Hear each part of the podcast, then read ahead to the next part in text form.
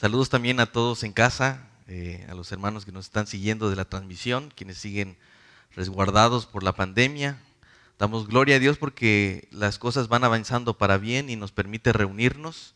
Como decía nuestro hermano Armando, es probable y es muy necesario que nosotros ya vayamos expandiendo, no es necesario poder recibir a más personas. Muchos, como saben, se están quedando en lista de espera porque el cupo es limitado. Entonces, los que estamos aquí ahora podamos dar gloria a Dios porque estamos y porque tenemos un lugar para reunirnos y para poder eh, estudiar la palabra juntos y tener comunión unos con otros. Y pues vamos a, entrar a, este tema el día de hoy. Seguimos con Primera de Pedro. Y hoy vamos a concluir, el primer capítulo ya. Por fin, el primer capítulo va a terminar. Y simplemente quiero recordar porque hemos estado llevando un bosquejo general las últimas tres ocasiones acerca de cómo nuestra esperanza viva tiene una, cómo es el aspecto de esa esperanza viva que tenemos. Primero veíamos que es viviendo una vida santa, cuando el Señor nos manda a ser santos porque Él es santo, desde los versículos 14 al 16. Después viviendo una vida reverente, fue lo último que vimos la vez pasada. Es decir, conduciéndonos en temor, ese es el llamado del Señor, y lo vimos de los versículos 17 al 21. Y en esta ocasión vamos a ver lo que es una vida de amor fraternal, es decir, el mandamiento del Señor es que nos amemos unos a otros. Y lo vamos a ver y lo vamos a estudiar de los versículos 22 al 25. Ahí concluye el capítulo 1. Así que ya vimos estas dos primeras partes de ese bosquejo general y en esta ocasión vamos a ver esta última parte, en estos últimos versículos. Así que Dios nos llama a través de Pedro a manifestar nuestro amor fraternal, amándonos unos a otros. Y de esta manera vamos a concluir el primer capítulo. Quiero hacer una aclaración. El hecho de que esté cerrando el primer capítulo no significa que, que Pedro tenía en mente cerrar este primer capítulo. Pedro sigue escribiendo su carta.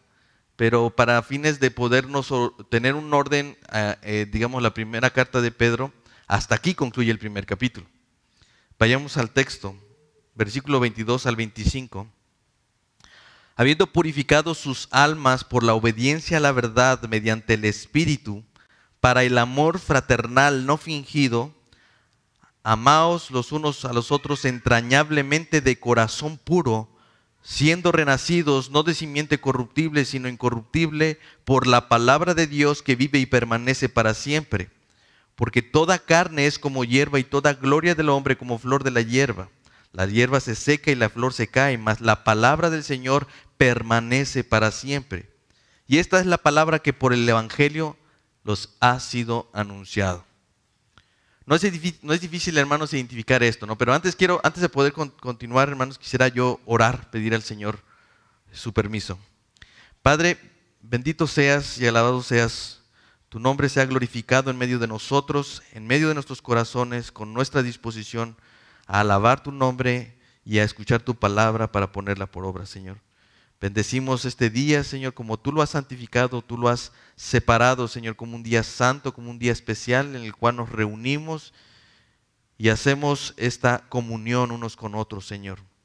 Te ruego que en el mensaje, Señor, podamos concluir en una exaltación, en una alabanza a tu nombre, reconociendo que toda la obra que tú has comenzado la vas a concluir, Señor que no hay aspecto de la vida cristiana en la que tú no obres, en la que tú no sostengas, Señor. En todo momento estás tú y en todo momento nos ayudas. Así que permite que al final, Señor, nuestros corazones te exalten y alaben tu nombre por la forma en que tú nos has reconciliado, por la forma en que tú nos has salvado y, la forma tan integral como, la, eh, como esta obra que estás haciendo, Señor, en medio de nosotros.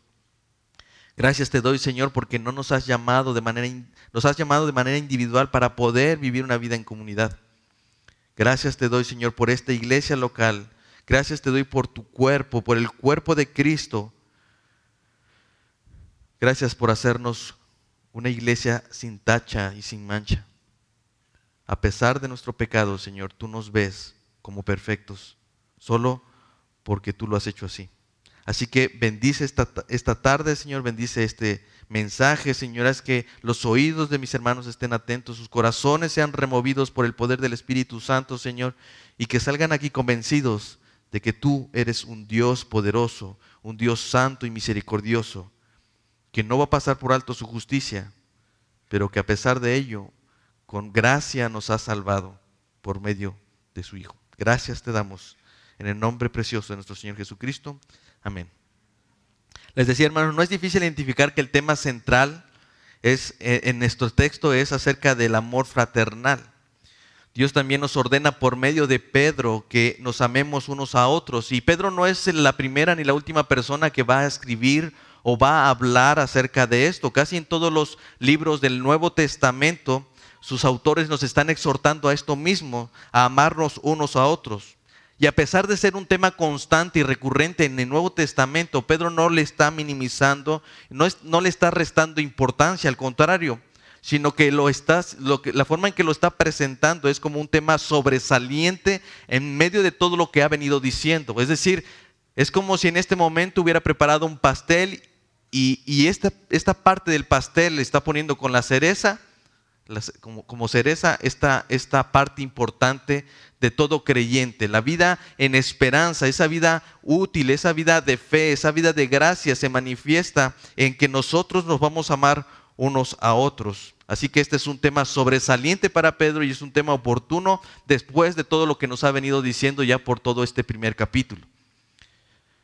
Miren, quiero poner un ejemplo, una ilustración. Es como si el dueño de un equipo nuevo de fútbol, de básquet, lo que ustedes se imaginen, nos presentara un equipo. Ya nos dijo cómo se va a llamar, ya nos dijo quiénes son los jugadores, quién es el coach o el director técnico. Ya nos declaró inclusive dónde va a ser la casa, el estadio donde vamos a jugar. ¿Sí? Solo falta saber una cosa. ¿Cuál será la playera? ¿Cuál será la playera con la que vamos a identificarnos con el equipo? Para los que tienen un equipo favorito, hermanos, eh, es, obvio que y creemos que hay muchas personas que como nosotros están siguiendo al mismo equipo que, nosotros queremos. Pero a simple vista no los podemos saber. Ahora mismo seguramente ustedes tienen un equipo. Pensemos en el, en el fútbol mexicano. Quizás algunos de ustedes tienen un equipo de fútbol mexicano en mente, pero yo no sé cuál es. Sin embargo, yo sé o puedo reconocer que esta persona es de tal equipo cuando tiene puesta ahí en la playera, ¿no?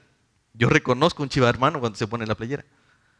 Entonces, la idea es que seamos cristianos reconocibles, creyentes que se pueden notar por una cualidad.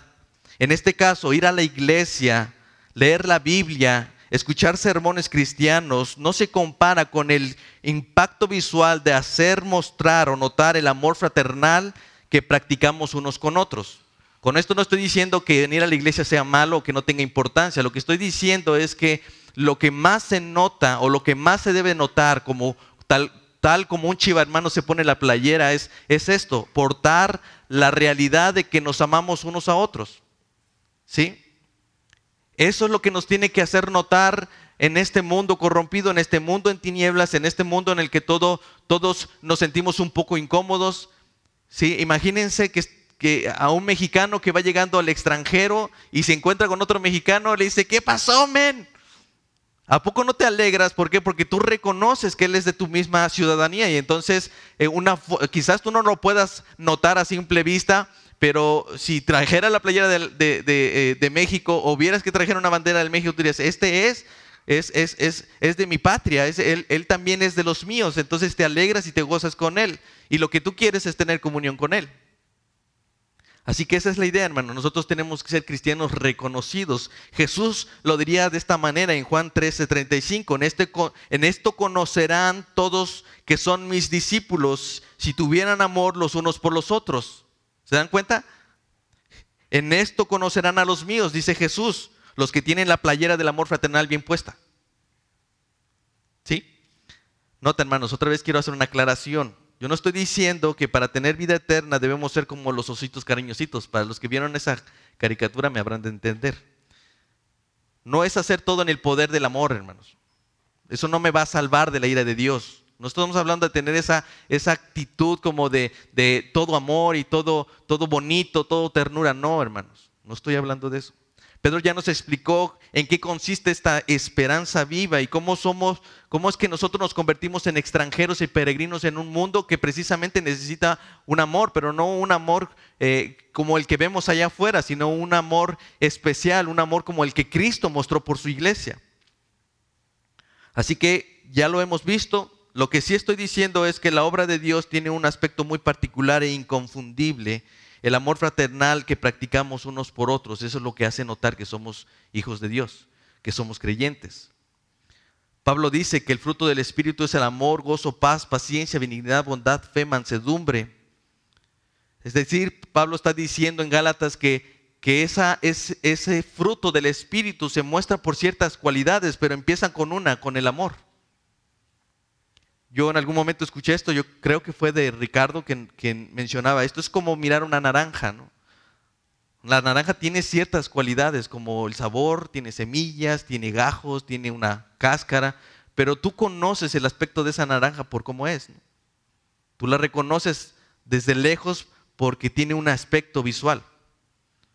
Así que, tal cual como la naranja tiene varias cualidades, así es el creyente. Él tiene muchas cualidades que lo hacen cristiano, pero es conocido por mostrar ese afecto fraternal. Pedro dice, habiendo purificado vuestras almas por la obediencia a la verdad mediante el Espíritu para el amor fraternal no fingido, amaos unos a otros entrañablemente de corazón puro. Pablo, perdón, Pedro va a explicar que ese amor fraternal tiene ciertas características. Primero dice que es un amor no fingido, es entrañable y es de corazón puro. Básicamente está dando ciertas características de cómo es ese amor fraternal. Así que en otras palabras, nuestro objetivo consiste en amarnos unos a otros con un amor fraternal sincero, entrañable y de corazón puro. Ese es nuestro objetivo, hermanos. Pedro está hablando de muchas cosas y nos va a tratar de explicar cómo vamos a lograr ese amor. Pero el objetivo central de este tema es que nosotros podamos salir de aquí para poder amar a nuestros hermanos. Este es nuestro objetivo. Este objetivo consiste en amarnos unos a otros con amor fraternal, sincero, entrañable y de corazón puro. La palabra que utiliza ahí es Filadelfia, en amor fraternal. La palabra es, suena tan bonito, ¿ah? Se van a acordar por el queso Filadelfia. Esa palabra Filadelfia se prende de filos, que significa amor. Así que ese amor fraternal debe ser mostrado. Pablo nos va a hablar un poco acerca de cómo se ve o cómo se debe de notar ese amor fraternal no fingido. En Romanos 12, 9, 21 dice, el amor sea sin fingimiento, aborrezcan lo malo, sigan lo bueno. Versículo 10, amaos los unos a los otros con amor fraternal. En cuanto a honra, prefiéranse los unos a los otros Versículo 13, compartiendo para las necesidades de los santos, practicando la hospitalidad. Gócese con los que se gozan, dice el versículo 15, lloren con los que lloran. Versículo 16, unánimes entre ustedes, no altivos, sean asociándose con los humildes, no sean sabios en su propia opinión, no paguen a nadie mal por mal, procuren lo bueno delante de todos los hombres y si es posible, en cuanto puedan, cuando, en cuanto dependa de ustedes, estar en paz con todos los hombres.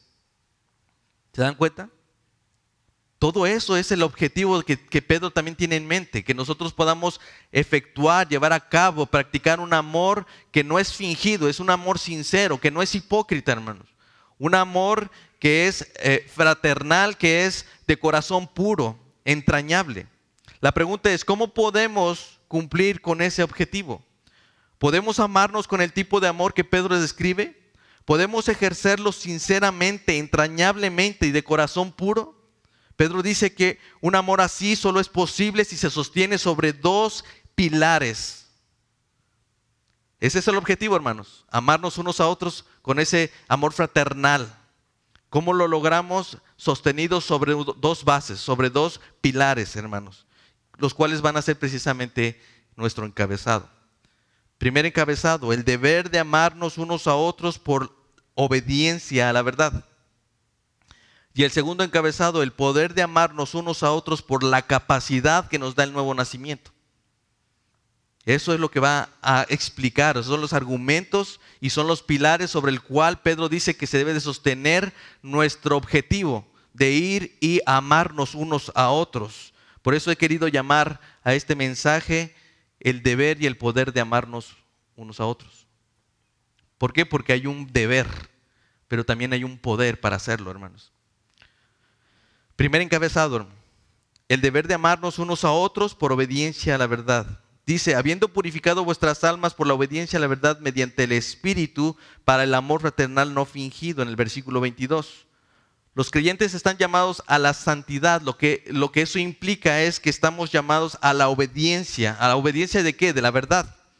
De hecho, uno de los aspectos que Pedro ya nos ha venido diciendo desde los primeros versículos es eso, acerca de la obediencia. Unos versículos atrás, en el versículo 14, Pedro está diciendo, como hijos obedientes, no se conformen a los deseos que antes tenían estando en su ignorancia. Pedro espera que actuemos en obediencia porque hemos sido adoptados por un Padre Celestial que tiene como característica una santidad. Si retrocedemos un poco más, en el versículo 2 Pedro está diciendo, elegido según la presencia de Dios Padre en santificación del Espíritu para obedecer. Me gusta cómo lo dice la Biblia de las Américas según el previo conocimiento de Dios Padre, por la obra santificadora del Espíritu, para obedecer a Jesucristo. ¿Se dan cuenta? Pedro nunca ha dejado de hablar de esto. De repente como que nos sorprende que el Señor nos mande a ser obedientes en un tema particular, amarnos unos a otros. Pero él ya lo viene diciendo. Pedro dice que en el versículo 2 que fuimos elegidos para obedecer mediante la obra santificadora del Espíritu y en el versículo 22, donde nosotros estamos, dice que fuimos purificados para obedecer a la verdad mediante el Espíritu. Es decir, sin esa obra de santificación que habla en el versículo 2, no podemos ser purificados. Y si no somos purificados, no podemos lograr obedecer. ¿Obedecer qué? El amarnos unos a otros, hermanos. Así que exactamente como fuimos purificados, lo que dice Pedro aquí es en el versículo 22, es que fuimos purificados por la verdad mediante el Espíritu. Esa es la obra santificadora del Espíritu que dice en el versículo 2. Así que somos santificados o purificados por la verdad para obedecer la verdad. Es chistoso, ¿verdad? Somos purificados y santificados por la verdad para obedecer a la verdad. Cuando nosotros estábamos muertos en nuestros delitos y pecados, la palabra de verdad que, que nosotros recibimos no fue predicada para que nosotros la obedeciéramos en primera instancia, sino para evidenciar nuestra falta de pureza moral. La escritura, hermanos, cuando nosotros andábamos de incrédulos, no creíamos, no teníamos conciencia de Dios, la palabra que nos fue predicada no fue para que, hermano, tú tienes que obedecerla, no, la palabra fue puesta allí para hacerte notar que eres una persona sin santidad, una persona con una, sin pureza moral.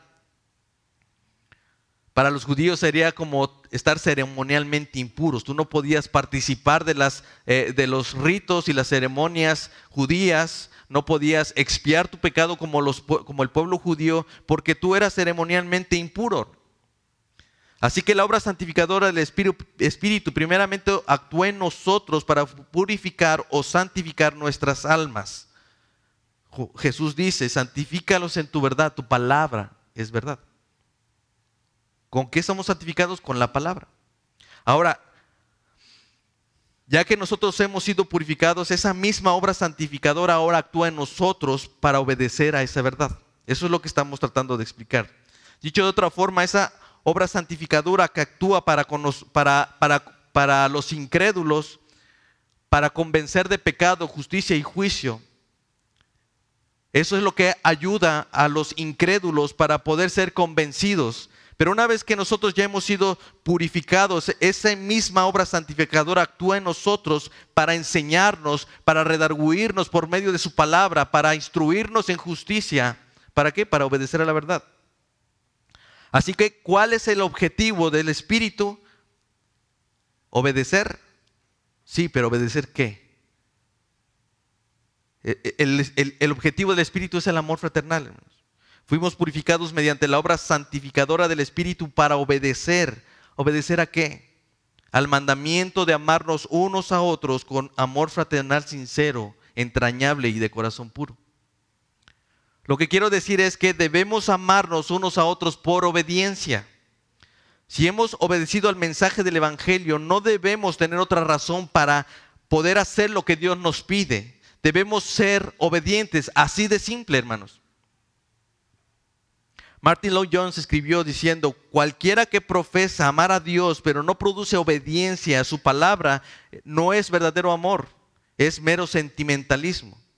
Sugel Michelin dice, si el Dios del universo ha hablado, sus criaturas deben de escuchar y obedecer.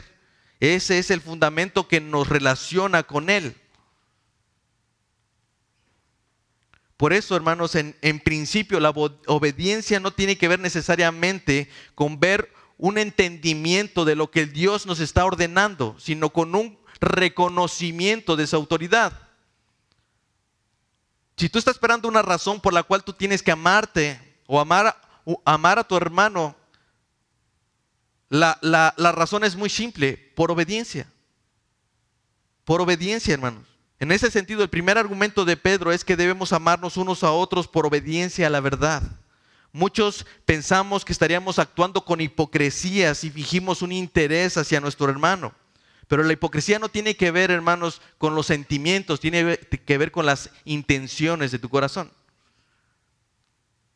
Vuelvo a repetir, la hipocresía no tiene que ver con tus sentimientos, sino con las intenciones de tu corazón. Es hipócrita decirle a alguien que se viste bien cuando tú piensas que no se viste bien. Eso es hipócrita. Es hipócrita decirle a alguien que la amas cuando realmente no sientes nada por él. Eso sí es hipócrita, pero no es hipócrita acercarte a un hermano cuando tu intención es obedecer a Dios. ¿Te dan cuenta?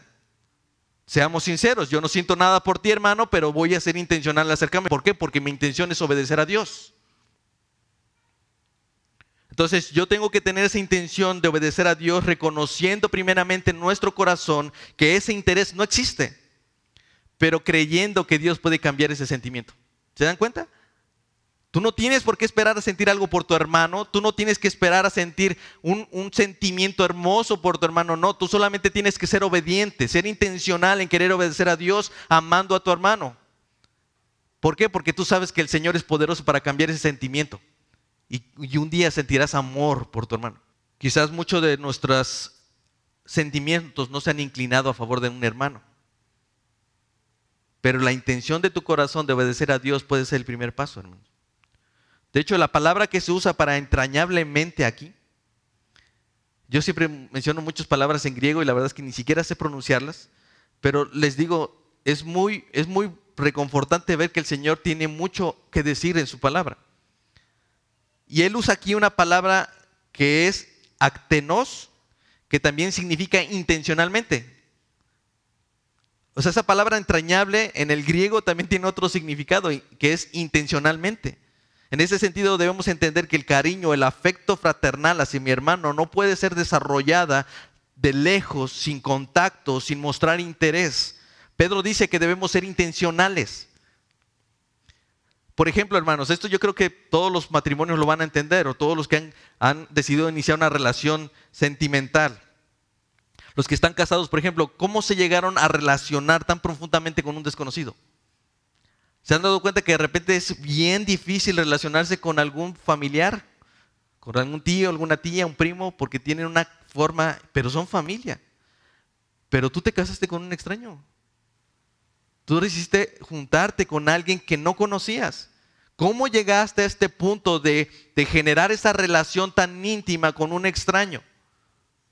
Pues primero por, una, por un interés me van a decir, no, pues es que me, enteró, me interesó, me llamó la atención. Sí, pero, pero tuvo que haber un contacto. O sea, tuvo que haber una, una relación de, de, de, mostrarnos quiénes somos y después de esto, entonces tú fuiste más intencional. ¿Sí? Así que no puede haber un interés si no existe un trato. Entonces hay que mostrar interés y hay que propiciar el contacto. Ahora, ese interés tampoco va a resultar de un, de un, interés o un trato esporádico, un, un, trato ocasional, de vez en cuando, quizás mientras nos topamos en el pasillo o cuando vamos a salir de la iglesia. Ese interés, ese amor y ese afecto no se va a producir, hermano, si tú no tienes un contacto intencional. Un aspecto más de este amor es que no se va a desarrollar si no hay una respuesta mutua. El mandamiento no es ama solamente a tu hermano, tú debes de propiciar que se amen unos a otros. Este no es simplemente comunicarte con alguien, tratar de decirle algo, tú tienes que acercarte con la intención de que él también quiera acercarse contigo. Es una relación mutua y no va a funcionar si tu hermano no contesta a esa primera intención tuya. Piensa en un momento, hermanos. Piensa en un momento lo difícil que es actuar con un amor fraternal no fingido hacia un hermano, a un hermano que tampoco muestra interés por, por nuestra iniciativa. Hagamos una dinámica mental. ¿Cuántos de ustedes han recibido un mensaje de un hermano o una hermana? Una llamada. Les han preguntado cómo están. Les han preguntado si quieren orar, si quieren que oren por ustedes. Piensen en esa persona que, les ha estado amargando. Es, muy intencional en ese sentido. ¿Cómo ha sido tu respuesta hacia él o ella? ¿Qué le contestas? ¿Le has llamado tú también? ¿Has orado por él o por ella? A veces piensas que, pensamos como que estamos haciendo una diligencia. No es así, hermanos. Siendo sinceros, a veces me cuesta mucho trabajo mandarle mensaje a algunos hermanos. Pero estoy siendo obediente a la palabra de Dios de querer amarlos. ¿Y sabe cuál es la respuesta, hermanos? Ninguna. Hay un rechazo hacia esa primera intención, hermano. Es difícil. Es difícil. Cuando nosotros intentamos hacer este trabajo de poder relacionarnos unos con otros, hermanos, a veces no lo hacemos porque hay un interés y, tú puedes decir, no, si ya lo conozco, es bien hipócrita. Él no está interesado en mí. Y sí es cierto, hermano. Es posible que la persona que te está mandando el mensaje no está interesado en ti en primera mano, pero, pero está siendo obediente. Está siendo obediente. Cumple tu parte para poder lograr este llamado de amarnos unos a otros. Muestra tu interés también. No sabemos la primera vez que te manda el mensaje, la segunda la tercera. Tú no sabes si, si ya había un interés o no, pero la realidad es que está siendo intencional, está siendo obediente y seguramente después de tener un contacto, el interés va a mejorar, el interés va a avanzar y entonces podremos generar una amistad en Cristo, podemos generar una buena hermandad en Cristo. Pero si se dan cuenta, nada va a empezar de cero, hermanos. Solo Cristo tuvo la capacidad o tiene por ser Dios esa posibilidad de amarnos a pesar de que nosotros nunca estuvimos interesados en Él. Cuando llega, cuando llega gente nueva a la iglesia, hermanos, ¿qué hacemos? Claro que debemos tomar la iniciativa de acercarnos a ellos y conocerlos, pero también la gente nueva debe, debería de tener esta iniciativa de querer conocernos y de relacionarse con nosotros, no solo con algunos, hermanos. Quizás muchos de los que están aquí llegaron por invitación de un familiar o de un amigo. Y damos gloria a Dios por eso. Pero cuando llegas a una iglesia, hermanos, tu relación familiar se ha extendido más allá de tus apellidos.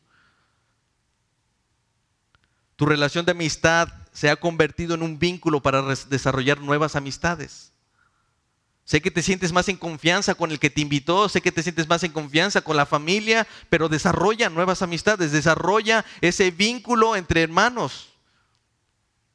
La oportunidad ya se te abrió, el familiar te trajo, tu amigo te trajo, no lo desperdicies, ve y vincúlate con tu hermano. No esperes, mira hermanos, a veces vemos a la iglesia como una, un lugar donde está para servir, para ofrecer un servicio. Estamos para servirnos, pero, eh, pero muchos lo vemos como un servicio. Entonces yo tengo que recibir una, una, silla cómoda, me tienen que recibir en la entrada bien, me tienen que recibir con una sonrisa y me tienen que prestar atención para ver si yo regreso el otro domingo. No, hermanos, tú tienes que venir con la idea y con la intención de lo que Pedro está diciéndoles, de que nosotros debemos amarnos unos a otros. Cuando tú vayas a entrar por esa puerta, tú tienes que llegar con la actitud que Pedro dice, de querer amarnos sinceramente, de, con ese amor fraternal entrañable y de corazón puro. La verdad es que eso no se va a lograr si tú estás esperando que todos te sirvan solamente a ti, si vienes a consumir a la iglesia y no servirla. Si tú estás aquí por alguien en particular, lo mejor que puedes hacer, hermanos, es desarrollar esa amistad fuera de la iglesia. Si tú no estás siendo motivado por Cristo para congregarte y tener comunión unos con otros, yo te digo, Mira, si estás interesado en alguien más porque te gusta, porque te llama la atención o porque es tu mejor amigo, sigue relacionándote fuera de la iglesia, pero no lo hagas aquí, hermanos. Parece, hasta suena feo, ¿verdad? Pero de verdad, hermano, llega un momento donde todo se confunde. En el lugar de, cerrar filas para Cristo, tú cierras filas con tu familia o cierras filas con tus amigos y niegas la verdad del Evangelio que está expresado, lo que Pedro está diciendo. No son los ricos con los ricos, hermanos. No son los pobres con los pobres, no son los jóvenes con los jóvenes y los adultos con los adultos, no son los Pérez con los Pérez y los Martínez con los Martínez. Cuando llegamos a la iglesia de Jesucristo, todos somos unos en Cristo. ¿Qué te impide relacionarte con otro? Es que no siento nada, no te preocupes, sé intencional, sé obediente. Acércate simplemente. Lo demás, ese sentimiento que ahora no tienes, Dios lo va a cambiar. Tampoco, hermanos, somos motivados por los intereses ocultos. No vamos al hermano porque trabaja en gobierno y porque me va a echar la mano. O, no voy, con este hermano porque tiene un negocio y voy a aprovecharlo. O porque es doctor y me va a dar una consulta gratis. El único interés que deberíamos mostrarnos unos a otros es tener un acercamiento con, una intencionalidad de, de, recibir algo de mi hermano. Esto sería por ser edificado por mi hermano. O sea, si tú quieres ser intencional o ser interesado, por decirlo así, si tú quieres ser interesado de tu hermano, interésate en, la posibilidad que tienes de ser edificado por él. ¿Por qué? Porque yo conozco a mi hermano que no me va a dejar pecar. Porque yo sé que mi hermano me va a enseñar la Biblia en cuanto tenga un problema. Si yo tengo problemas en matrimonio, él me va a ayudar. Y yo estoy seguro que cuando yo peque, él no me va a condenar ni me va, ni me va a juzgar de tal manera que me envíe al infierno. Lo que va a hacer es que él me va a ayudar.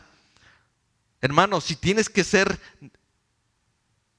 intencional en alguien, hermano, en alguien que, se pueda, que sepas que te va a edificar.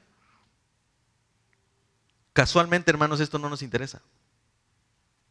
Formamos amistades más por un interés personal, pero Pedro está diciendo que debe ser de un corazón puro, sin otras intenciones. Tu intención principal debiera ser, yo quiero edificarme, yo quiero que mi matrimonio sea bueno, yo quiero que mi vida sea una vida cristiana, saludable, por eso quiero acercarme con tal o cual hermano. Pero nuestras amistades no la definen ni la Biblia, ni el edificarnos unos a otros, sino en ver cómo sacamos ventaja uno de otros. Sugel Michelin dice, hasta aquí, si enfocamos el deber de amarnos unos a otros por la obediencia, sin tomar en cuenta la obra que Dios ha hecho en nosotros, vamos a cansarnos antes de comenzar. Por eso es que hay dos pilares, no solamente es la obediencia, no solamente tenemos que dirigirnos hacia nuestros hermanos para cumplir con ese propósito y ese objetivo de amarnos unos, a unos a otros, basados solamente en la obediencia, tenemos que también ser intencionales en conocer y entender que tenemos ahora un poder, una capacidad para hacerlo. Por eso entramos a nuestro segundo encabezado el poder de amarnos unos a otros por la capacidad que nos da el nuevo nacimiento. Bien podemos perder el interés por seguir intentando, por obedecer al mandamiento de Dios. Lo cierto es que mientras el poder de Dios sea efectivo, la capacidad de tomar de nueva cuenta la iniciativa con un hermano que me ha rechazado una y otra vez es posible solamente por la gracia de Dios, por lo que Dios ya ha hecho en nosotros. De verdad, a veces a veces yo ya no quiero mandar mensajes. A veces yo ya no quiero llamarlos. Pero luego me acuerdo como la rana René. Me acuerdo que Dios me hizo nacer de nuevo y me arrepiento. Y lo vuelvo a intentar, hermanos. Eso es lo glorioso, hermano. La razón por la cual yo en mi intención de hacer las cosas, aunque no haya un deseo en mi corazón de amar a mi hermano, pero empiezo siendo obediente y mi hermano me rechaza una y otra vez, podrá pasar el tiempo, pero algo estoy seguro, volveré a intentarlo. ¿Por qué? Porque Dios me ha hecho nacer de nuevo, me ha dado una nueva naturaleza, me ha hecho la capacidad de hacer lo que antes no podía hacer. Por eso Pedro dice, siendo renacidos no de simiente corruptible, sino de incorruptible por la palabra de Dios que vive y permanece para siempre. Porque toda carne es como hierba y toda gloria del hombre como flor de hierba. La hierba se seca y la flor se cae, mas la palabra del Señor permanece para siempre. Lo que asegura que nosotros no, no, nos vamos a desanimar en la labor obediente, constante, insistente, intencional de amar a mis hermanos a pesar de sus constantes fracasos, errores y pecados, es la obra que Dios ya hizo en nuestros corazones. Dice, siendo renacidos o siendo, sí, siendo renacidos. La palabra que utiliza allí es anagenao, que viene de una raíz que significa ser engendrados. O sea, otra forma de decir renacidos es que fuimos engendrados. Así como Juan lo dice en, en Juan 1, 12 y 13. Mas a todos los que le recibieron, a los que creen en su nombre, les dio la potestad de ser hechos hijos de Dios, los cuales no son engendrados, ahí usa la palabra, de sangre, ni de voluntad de carne, ni de voluntad de varón, sino voluntad de Dios. Esa es la idea. Pedro está pensando en que nosotros fuimos engendrados por algo incorruptible, por la voluntad de Dios, algo que Pedro ya había dicho desde el principio. Pedro asegura que nosotros no hemos sido engendrados por una simiente corruptible, sino por una incorruptible. Esto se parece a algo que Pedro ya nos había dicho, ¿se acuerdan? Primera de Pedro 1, 18 y 19. Sabiendo que fueron rescatados de vuestra vana manera de vivir, la cual recibieron de sus padres, no con cosas corruptibles como el oro la plata, sino con la sangre preciosa de nuestro Señor Jesucristo, como un cordero sin mancha y contaminación. Cuando Jesús habla con Nicodemo, Él les está diciendo, recuerdan, Jesús está hablando con Nicodemo y le está diciendo, tienes que nacer de nuevo. Tienes que nacer de nuevo, si no, no puedes entrar al reino de los cielos. Su nacimiento no podía ser, cuando Jesús está hablando de nacer de nuevo, dice que su nacimiento no debía ser corruptible, como la carne, sino con algo incorruptible, como el espíritu. De hecho, si vamos a Juan capítulo 3, versículo 6, dice, lo que es nacido de la carne, carne es, y lo que es nacido del espíritu, espíritu es. De igual forma, nosotros hemos sido engendrados por una simiente por una, simiente, no hemos sido engendrados por una, una simiente incorruptible, como el oro o la plata, sino con la palabra de Dios que permanece y vive para siempre. Por eso es que Pedro también aquí está usando una palabra para simiente, que viene de la palabra espora, cuya raíz significa esparcir o sembrar. Seguramente Pedro cuando estaba escribiéndoles a sus, a, sus eh, eh, eh, a, quienes están recibiendo esta carta, seguramente estaba recordando las palabras, de Jesús en la parábola del sembrador. Ustedes recuerdan la parábola en Lucas 8. Al final, cuando Jesús habla de esta parábola, sus discípulos se acercan y le preguntan, ¿qué significa lo que acabas de decir? Entonces Jesús les explica la parábola diciendo en el versículo 11 de capítulo 8. Esta pues es la parábola y comienza diciendo, la semilla es la palabra de Dios. Aunque Jesús menciona allí cuatro tipos de eh, superficies, en realidad Él está tratando de ilustrar que hay dos tipos de, superficies o corazones. Eso ya lo habíamos estudiado en alguna ocasión. Pero voy a retomar un, un poquito. Primero, la superficie o la persona cuyo corazón recibe la semilla pero nada no da fruto. Oyen, pero no entienden, su corazón es dirigido por las cosas, los afanes de este mundo, los placeres de este mundo y no llevan fruto. Pero por otro lado también hay una superficie, un corazón de, una persona cuyo corazón recibe la semilla y produce fruto. Dice Lucas 8:15, mas el que cayó en buena tierra, estos son los que corazón bueno y recto retienen la palabra oída y dan fruto con perseverancia. Es decir, que tiene un corazón fértil, un corazón idóneo, un corazón dispuesto para escuchar. Esto se debe al nuevo nacimiento, tal como Jesús le estaba diciendo a Nicodemo. Cuando le dice, de cierto, de cierto te digo que el que no naciere de agua y de espíritu no puede entrar en el reino de los cielos. Ahí está. Recuerden, Pedro está diciendo que nosotros hemos sido renacidos, no de un nacimiento corruptible, sino de un incorruptible. La idea que Pedro tiene aquí es la de una semilla que está siendo sembrada. Y yo creo que lo estaba diciendo por esta parábola que, había escuchado de Jesús. Porque la misma palabra que utiliza en la parábola es la misma palabra que está usando para, para esa semilla, para esa eh, eh, espora. Es la misma. Así que Jesús cuando le dice a Nicodemo que necesita nacer de espíritu, porque lo que ha nacido de carne, carne es, él está pensando en el nuevo nacimiento, en ese, en ese renacer, en, ese, en esa regeneración de la que está hablando Pedro. Y eso, eh, eh, lo que Jesús está hablando es de la obra santificadora del Espíritu profetizado en Ezequiel. Cuando les dice, y les pondré un corazón y un espíritu nuevo pondré dentro de ellos, y quitaré el corazón de piedra en medio de su carne, y les daré un corazón de carne para que anden en mis ordenanzas y guarden mis, mis decretos y cumplan, y los cumplan, y, y me sean un pueblo, y yo sea para ellos un Dios. ¿Cuál es el instrumento del Espíritu para producir ese nacimiento? La misma semilla cuando es sembrada, es decir, cuando se predica la palabra. Por eso dice Romanos 10, 17, así que la fe viene por el oír, pero el oír, la capacidad de oír viene por la palabra de Dios.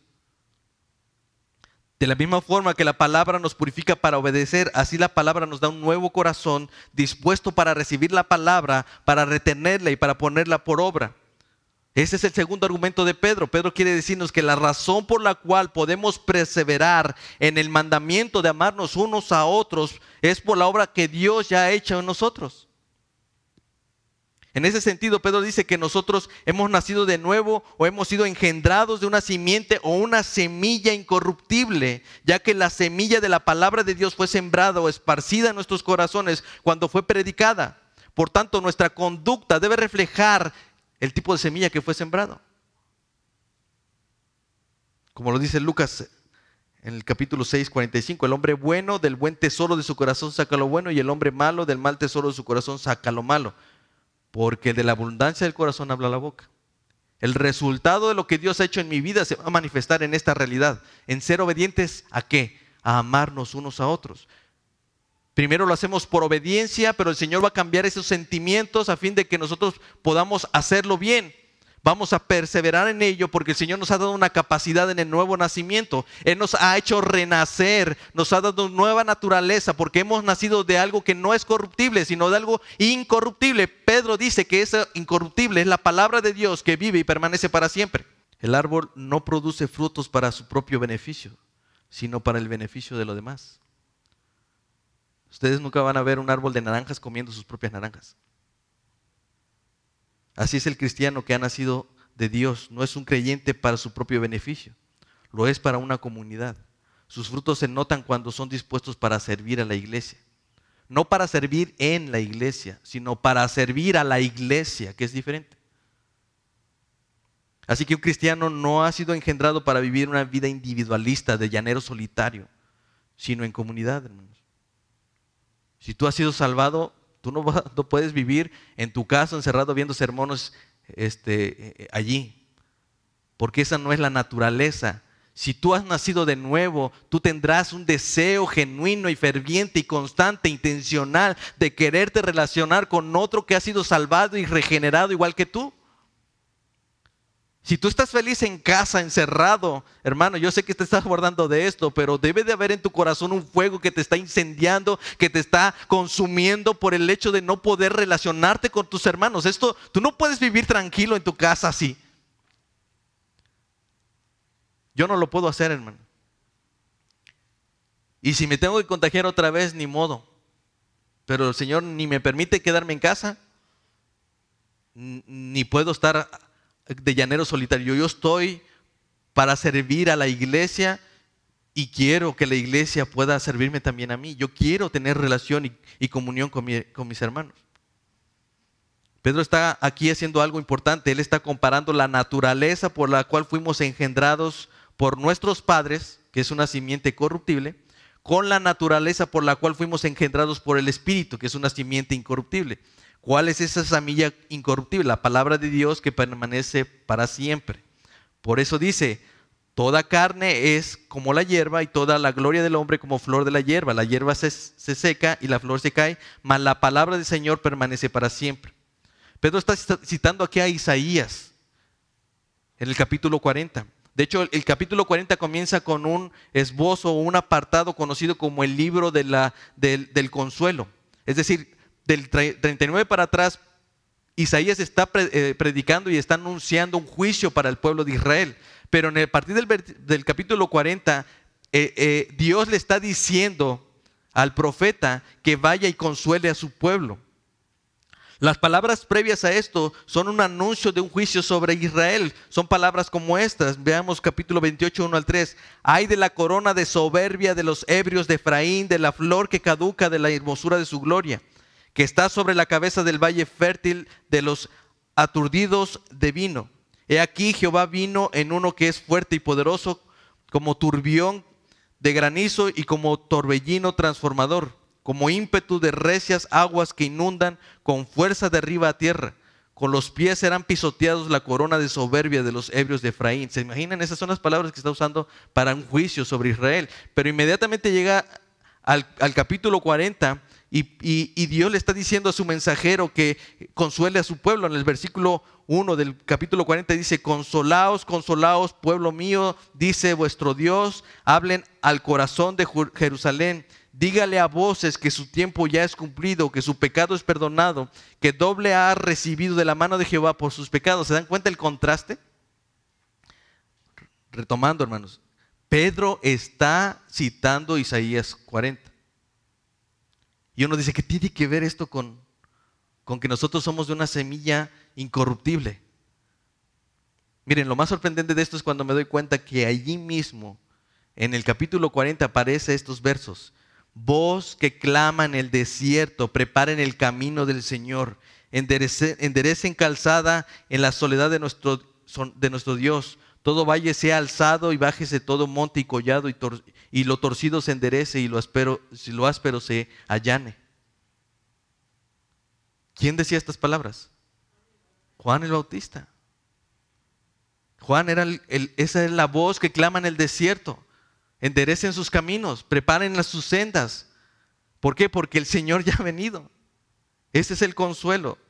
Los judíos en aquel momento pensaban que por ser hijos de Abraham ya estaban amparados, que ya eran, eh, ya estaban seguros, su, su, vida eterna ya estaba asegurada, simplemente por ser de la simiente de Abraham, de la semilla natural de Abraham, que habían nacido de generación tras generación, simplemente por ser de la familia de Abraham. Pero ¿qué les responde Juan el Bautista? Dice en el versículo 7, capítulo 3, Mateo, Mateo 3, versículo 7. Al ver que muchos de los fariseos y de los saduceos venían a su bautismo, les decía, generación de víboras, ¿quién les enseñó a oír de la ira venidera? Lo que el profeta Isaías anunciaba antes del capítulo 40. Hagan pues frutos dignos de arrepentimiento y no piensen decir dentro de ustedes mismos, a Abraham tenemos por padre, porque yo les digo que Dios puede levantar hijos a Abraham aún de estas piedras. ¿Cómo es posible que Dios pueda levantar hijos aún de esta piedra? Porque su palabra tiene poder, porque su palabra es de una simiente incorruptible, porque su palabra vive y permanece para siempre. La capacidad de engendrar hijos, como lo hacemos nosotros, tiene una fecha de caducidad. Pero lo que es engendrado por el Espíritu, por el poder de la palabra de Dios, vive y permanece para siempre. Ese es el consuelo para los judíos. En aquel momento, los, los, que estaban leyendo la carta de Pedro estaban siendo consolados, porque muchos de ellos no eran judíos, eran gentiles, hermanos. Y cuando oyen esto, dicen, es, es que yo no tengo que nacer ni ser simiente de Abraham, yo solamente tengo que ser simiente de esta palabra que vive y permanece para siempre. Por eso es que Pedro cita a Isaías cuando dice, voz que decía, da voces, y yo respondí, ¿qué tengo que decir a voces? Que toda carne es como hierba y toda su gloria como flor del campo. La hierba se seca y la flor, la flor se marchita, porque el viento de Jehová sopló en ella. Ciertamente como hierba es el pueblo, seca es la hierba, marchita es la flor, mas la palabra de nuestro Dios permanece para siempre.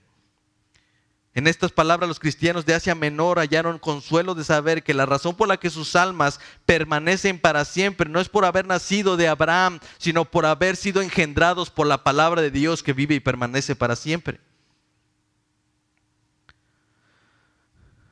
Si nuestra naturaleza sigue siendo corruptible, hermanos, esa naturaleza que recibimos de nuestros padres, lo que hemos heredado de ellos, con toda seguridad vamos a desistir de este trabajo de amarnos unos a otros. Pero Pedro nos recuerda que para los que hemos sido escogidos, hemos sido renacidos, separados, santificados, purificados y adoptados y regenerados por una semilla eterna, no podemos ni querremos desistir de nuestro objetivo de obedecer al mandamiento de amarnos unos a otros. Así que no solo tenemos una esperanza viva, hermanos, tenemos una capacidad en el nuevo nacimiento para poder amar a mis hermanos. Así que no te preocupes, hermanos, ve, obedece a la palabra y trata a tu hermano, sé insistente, sé intencional en querer tener una relación con él y el Señor cambiará ese sentimiento. No te preocupes si un día te cansas, el Señor te volverá a dar energías y te volverá a dar fuerzas para que lo vuelvas a intentar. Y un día te encontrarás con otro hermano que lo está intentando igual que tú y tendrán una gran amistad en Cristo. ¿Por qué es importante esto, hermanos? El apóstol Juan dice en su primera carta, capítulo 14, versículo 12, 4, 12, perdón. Nadie ha visto jamás a Dios. Si nos amamos unos a otros, Dios permanece en nosotros y su amor se ha perfeccionado en nosotros. Juan está diciendo aquí dos cosas, hermanos. Cuando nosotros nos amamos, que Dios permanece en nosotros y que su amor se ha perfeccionado en nosotros. ¿Cuál es el impacto de esto, hermanos? Que el Dios invisible se hace visible a través del amor que practicamos unos a otros. ¿Tú quieres que tu familia vea a Dios? ¿Tú quieres que tu compañero de trabajo vea a Dios? Haz notar el amor que sientes y que practicas con tus hermanos.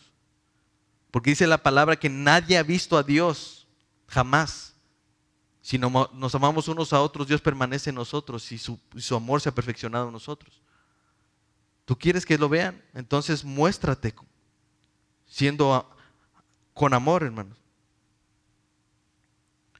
Pablo dice en Romanos 12, 12, 9, 21, el amor sea sin fingimiento, aborrecer lo malo, seguir lo bueno. Amaos los unos a los, otros, con amor fraternal. En cuanto honra, prefiéranse los unos a los otros. Hermanos, ¿estás prefiriendo a tu hermano? ¿Por qué será que es más fácil tener amigos en el mundo? Puedo asegurar que muchos de nosotros tenemos un mejor amigo en el mundo que en la iglesia. Y que es más fácil tratar a los del mundo que a la iglesia. ¿Por qué? Porque no hemos querido ser obedientes a la palabra de Dios, de querer ser intencionales para obedecer, para hacer lo que Dios nos dice, creyendo que hemos nacido de nuevo para lograrlo. Dios nos manda hacerlo por obediencia, pero también nos da un corazón nuevo para hacerlo, para no resistir. Así que hermano, si tú que has nacido de nuevo, si tú sabes que Dios te ha hecho renacer por esa simiente incorruptible, no te puedes quedar con esa idea del diablo de que es un tema que se viene rezagando desde antes de que tú llegaras al cristianismo. Tú no compres esa idea. En cierta forma sigue siendo difícil tratar a los hermanos, pero algo estoy seguro, ya no es imposible. Ya no lo es porque Dios te ha dado un corazón nuevo. Dice al final Pedro, y esta es la palabra que por el Evangelio ha sido anunciada. Es decir, esto no es nuevo, hermanos. Esto es lo que siempre se ha dicho desde el principio. El contenido del Evangelio, lo que tú has predicado, la forma, es más, en la forma en que se te predicó y la forma por la que tú fuiste llamado al nuevo nacimiento, fue por esa palabra predicada. Y esa palabra predicada tenía o contenía la realidad de amarnos unos a otros. ¿Por qué? Porque el Señor nos amó primero a nosotros. La razón por la que respondemos amor hacia los demás es porque nosotros hemos visto la forma y el amor con que nos amó Dios a nosotros primero. Así pues, entonces, dice Colosenses 3:12, vístanse pues como escogidos de Dios, santos y amados, de entrañable misericordia, de benignidad, de humildad, de mansedumbre, de paciencia, soportándose unos a otros y perdonándose unos a otros, si alguno tuviera queja contra otro, de tal manera que Cristo les perdonó, así también háganlo ustedes y sobre estas cosas vístanse de amor, que es el vínculo perfecto. Amén. Vamos a orar. Padre bendito, gracias por tu palabra. Gracias por habernos rescatado, por habernos mostrado tu amor. Gracias porque tú nos ordenas y nos mandas a ser obedientes a tu palabra de amarnos unos con otros, Señor. Permite que podamos cumplir con el objetivo de amarnos fraternalmente, de corazón puro entrañablemente, intencionalmente, Señor, sinceramente. Permite, Señor, que seamos una iglesia que se muestre a este mundo falto de amor, por un amor sincero, Señor. Que no nos vean como legalistas, que no nos vean como personas odiosas, Señor, sino que podamos mostrarte a ti y a enseñarles al mundo que tú existes por el amor que nos vincula hacia ti, Señor, por ese amor fraternal. Bendice a tu iglesia, Señor. Bendice a esta iglesia local y permite que podamos ser seguidores tuyos, Señor. Que podamos mostrarle al mundo que tú nos has salvado. en que nos amamos unos a otros. Te lo rogamos en el nombre de Jesús. Amén. Bendiciones hermanos, Dios les bendiga y estamos, nos vemos la próxima semana. Saludos a todos en casa y primero Dios nos vemos pronto. Gracias. We'll be right back.